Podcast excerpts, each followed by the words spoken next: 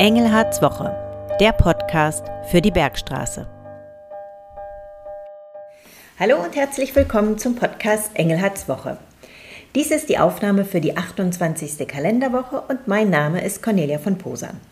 Heute wird es unter anderem um das Thema Schülerbeförderung gehen und die neuen Schülertickets. Und es gibt natürlich wieder jede Menge Veranstaltungstipps für Sie. Mit dabei ist natürlich der Namensgeber dieses Podcasts, Landrat Christian Engelhardt. Herzlich willkommen auch von mir. Heute möchten wir noch einmal erklären, was es mit diesen ÖPNV-Tickets auf sich hat, die wir den Schülerinnen und Schülern für das kommende Schuljahr zukommen lassen. Denn da hat es sich auf meinem Facebook-Account, aber nicht nur dort, eine hitzige Diskussion entbrannt. Und naja, und da wollen wir aufklären. Denn nicht alle Kinder und Jugendliche haben Deutschland-Tickets, aber die, die von uns Tickets bekommen, erhalten welche. Dazu gleich mehr. Starten wir wie immer mit unserem Wochenrückblick. Herr Engelhardt, wie war die Woche so kurz vor den Ferien? Ja, sie war ereignisreich. Vor den Ferien ist tatsächlich die Hölle los, weil nochmal sehr viele Sitzungen sind. Und dann sitze ich einfach entweder in einer Besprechung oder in Wiesbaden, Frankfurt, in einer Videokonferenz. Und das ist zurzeit mein Alltagsgeschäft. Aber ich komme auch ein bisschen raus. Und diese Woche war ich unter anderem mit der Handwerkskammerpräsidentin aus Frankfurt unterwegs, einen halben Tag lang. Wir haben Handwerksbetriebe besucht einen Wald Michelbach, einen Elektroinstallationsbetrieb, der aber mit einem Dekoladen verbunden ist. Eine ganz spannende Kombination. Und die waren super. Das Ganze wird von einem Männerpärchen, also ein Männer-Ehepärchen geführt. Der eine Mann ist der Dekorateur äh, und der andere ist der Elektriker. Und die haben viele coole Ideen. Es war ein echt schöner Besuch. Und das zweite war einen meiner Lieblingsbetriebe überhaupt. Und zwar dem Haus der Muse und Muso Schokolade. Wer weiß, wie gar nicht nascht, weiß, warum ich das so toll finde. Ja, und dann durfte ich am Donnerstagabend, also gestern Abend, noch Bürger ehren in Grasellenbach.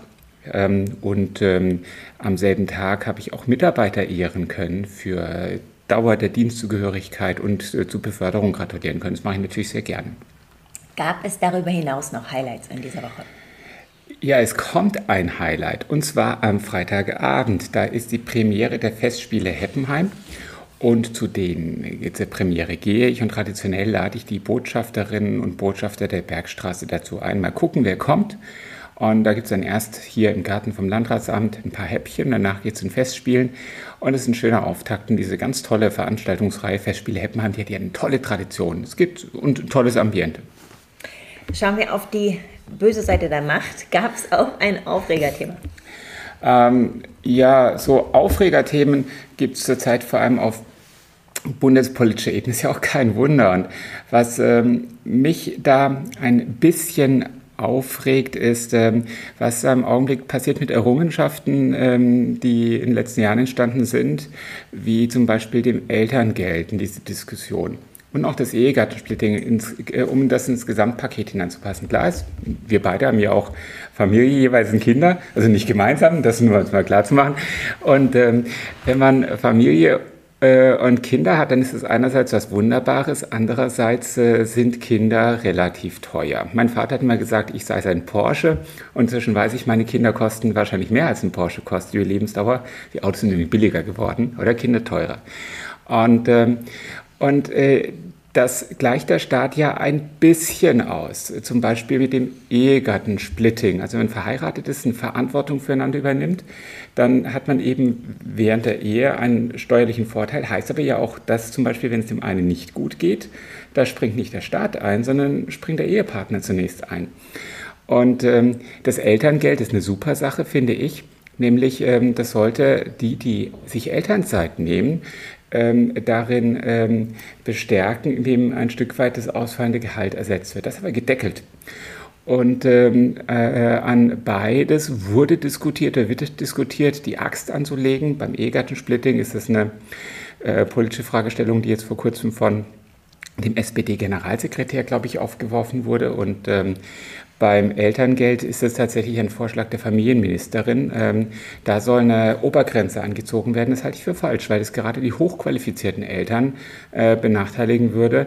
Und natürlich wollen wir auch, dass hochqualifizierte Eltern, einen guten Beruf haben, sagen, okay, sie steigen mal ein Jahr lang aus, wenn sie ein Kind bekommen haben, um fürs Kind da zu sein. Ja, unser heutiges Thema sind die Schülertickets. Fangen wir mit ganz grundsätzlichen Fragen an. Wer bekommt warum die Schülertickets im Kreis Bergstraße bzw. in Hessen? Also um das mal relativ platt zu sagen, da erkläre ich mal, was der Grundgedanke ist. Der Grundgedanke ist, dass wenn die Schule nicht am Ort ist oder sozusagen in der Nähe, dann muss sich der Schulträger um den Schülertransport kümmern. Und als ich als, selbst als Grundschüler zur Schule gegangen bin, dann war das ein richtiger Schulbus. Der fuhr von dem Kaff, in dem ich gewohnt habe, in dem es die Grundschule nicht gab, war nicht im Kreis Bergstraße, fuhr in das Nachbarkaff und, ähm, und alle Grundschüler sind mitgefahren. Das ist der Grundgedanke. Jetzt gibt es diese reinen Schulbusse nicht mehr. Ich sage auch ähm, glücklicherweise, denn Schüler sind die wesentlichen Nutzer des öffentlichen Personennahverkehrs. wir haben ein gutes ÖPNV-Netz. Und deswegen erhalten, erhalten Schüler ein ÖPNV-Ticket. Und zwar unter gesetzlich geregelten Voraussetzungen, das ist im hessischen Schulgesetz geregelt, wenn sie einen weiteren Weg haben bei Grundschülern als zwei Kilometer und bei ähm, Schülern weiterführenden Schulen weiter als drei Kilometer. Und zwar, und das ist wichtig, nicht zu der Schule, in die Sie gehen, sondern zur nächsten Schule derselben Schulform, in die Sie gehen. Praktisches Beispiel, meine Kinder. Zum Starkenburg-Gymnasium wären es weniger als drei Kilometer von unserem Haus aus. Meine beiden Kinder gehen aber nicht ins Starkenburg-Gymnasium, sondern eine Schule in Bensheim. Und deshalb ähm, bekommen wir das Schülerticket nicht bezahlt, weil wir ja näher als drei Kilometer dran sind. Also es geht immer um die nächste Schule. Klar, der Staat kann nicht jedem alles geben, denn das zahlt ja auch jeder über die Steuern. Also das ist so ein bisschen die Grundgeschichte. Und ähm, dann gilt das nur für die Grundschulen, für die Mittelschule, weil nach der Mittelstufe endet die Schulpflicht und für den darüber hinausgehenden Schulbesuch gilt das so nicht. So, das sind die Regeln. Und ähm, äh, natürlich kann man dazu ein paar Fragen aufwerfen, die können Sie mir auch gleich nochmal stellen. Ähm, was noch dazu gehört, man beantragt dieses Schülerticket über das Schulsekretariat und auch wenn man im Kreis Bergstraße lebt und eine Schule außerhalb des ähm, Kreises Bergstraße besucht, zum Beispiel in Reichelsheim oder in Gernsheim, dann bekommt man diese Fahrkarte vom Kreis. Ähm, ja, das sind so in etwa die Grundregeln. Übrigens ähm, äh, sind es etwa 8200 Schüler derzeit, die von uns ihr Ticket bekommen. Die bekommen ein Ticket. Welche Arten gibt es da im Moment? Also derzeit gibt es bei uns zwei verschiedene Tickets und da kann man wählen. Und zwar ist das das Max-Ticket oder das Schülerticket Hessen. Das Max-Ticket ist das Netzticket aus dem VRN und das Schülerticket Hessen ist das Netzticket für Hessen. Und die haben eben ein unterschiedliches Gebiet. Und ich glaube, wenn ich in Fürnheim wohnen würde, würde ich das Max-Ticket wählen. Wenn ich in, in Bensheim wohne, das Schülerticket Hessen. Aber das kann sich jeder selbst aussuchen. Wir haben dazu weitere Infos auf der Internetseite des Kreises. Und wenn Sie da eingeben Schülerticket als Stichwort, dann kommen Sie direkt auf die richtige Seite. So, aus diesen Schülertickets werden nun Deutschlandtickets. Was verändert sich damit für die berechtigten Schülerinnen und Schüler? Naja, also das Deutschlandticket ist natürlich äh, viel besser, denn das ist nicht mehr das Netzticket für den Verkehrsverbund Rhein-Neckar oder für Hessen, sondern es ist das Netzticket für den öffentlichen Personennahverkehr in Deutschland. Mit diesem Deutschlandticket kann ich letztendlich von äh, München bis nach Hamburg fahren. Wenn ich genug Zeit habe, mit ÖPNV dauert es halt etwas länger als mit dem ICE. Und ähm, dieses Deutschlandticket ist ja relativ neu und das war sozusagen eine Sache, die lang zwischen Bundesregierung und, ähm, und den Bundesländern, den Verkehrsverbünden ausgehandelt wurde. Und dieses Deutschlandticket ist jetzt da. Und das Spannende ist, dieses Deutschlandticket ist für uns billiger als die bisherigen Kombinationen. Äh, denn für dieses Deutschlandticket, für jedes, das verkauft wird, zahlt der Bund nochmal etwas obendrauf. Das heißt, wir haben uns entschieden, auf das Deutschlandticket umzustellen. Das ist für die Schüler, die von uns ein Ticket bekommen, gut. Aber letztendlich ist das auch für die Allgemeinheit gut, nämlich das Geld, das wir dadurch einsparen, das kann ich an anderer Stelle in den Bereich Schule investieren. Das sind jetzt keine Millionen, wir sparen etwa 200.000 Euro im Jahr ein, aber auch das ist schon etwas, womit ich an einer Schule etwas Gutes tun kann. Das heißt, das Geld bleibt im Schulbereich. Das Geld bleibt im Schulbereich und ähm, das heißt, damit hat die Allgemeinheit etwas davon. Und ist das unumstößlich oder gibt es da noch Ideen, ob man eventuell die berechtigten Zahlen noch erweitern könnte? Naja, zunächst einmal bekommen alle, die bisher einen Anspruch auf Schülerticket haben, dieses Deutschlandticket. Einigen habe ich das gebracht als Auftakt in Papierform. Der Rest bekommt das als äh, Karte per Post. Diese Briefe werden am 22.07. an die Schüler versendet, müssten also bis zum 1. August da sein. Und es erinnert ein bisschen an das bisherige Schülerticket Hessens als eine Chipkarte. Die, die es per Post bekommen haben, haben äh, nee, von mir bekommen haben, haben eine Papierkarte. Die bekommen dann zum Jahreswechsel die Chipkarte. Und ähm, äh, das Ticket erteilen wir ja aufgrund einer gesetzlichen Vorschrift. Und diese gesetzliche Vorschrift ist erstmal fix. Da steht also drin, wer es bekommt und wer es im Umkehrschluss nicht bekommt. Das ist eine Pflichtleistung des Kreises. Ähm, ob das jetzt noch so eine gerechte Regelung ist, möchte ich schon auch in Frage stellen. Denn dass früher nur die Schüler, die zur Schule fahren mussten, weil es zu weit weg ist, ein Ticket bekommen haben. Das war klar, die haben ja auch nur ein Ticket für diese Fahrt bekommen. Und dann kamen halt diese Netztickets und es wurde immer attraktiver und immer attraktiver. Und inzwischen ist es das Netzticket für Deutschland. Dass man dann natürlich sagt, ja, Moment mal, warum soll der Schüler, der äh, dreieinhalb Kilometer zur Schule hat, eine Fahrkarte für Deutschland bekommen? Ich habe nur zweieinhalb Kilometer und ich nicht. Das kann ich nachvollziehen. Also faktisch verschlechtert sich zwar keiner, weil die Leute, die es jetzt nicht bekommen haben, es auch vor einem halben Jahr nicht bekommen. Aber das ist natürlich, wenn man sich mit anderen vergleicht, kann man sich da auch schon ungerecht behandelt fühlen. Und deswegen muss man diese Vorschrift schon mit Fragezeichen versehen. Ähm, das habe ich auch schon an verschiedenen Stellen angemerkt, aber ähm, als Kreis können wir das so nicht ändern. Dazu hat es einfach ein zu großes Volumen. Das dürfen wir gar nicht. Das ist eine freiwillige Leistung. Ich will das mal beziffern.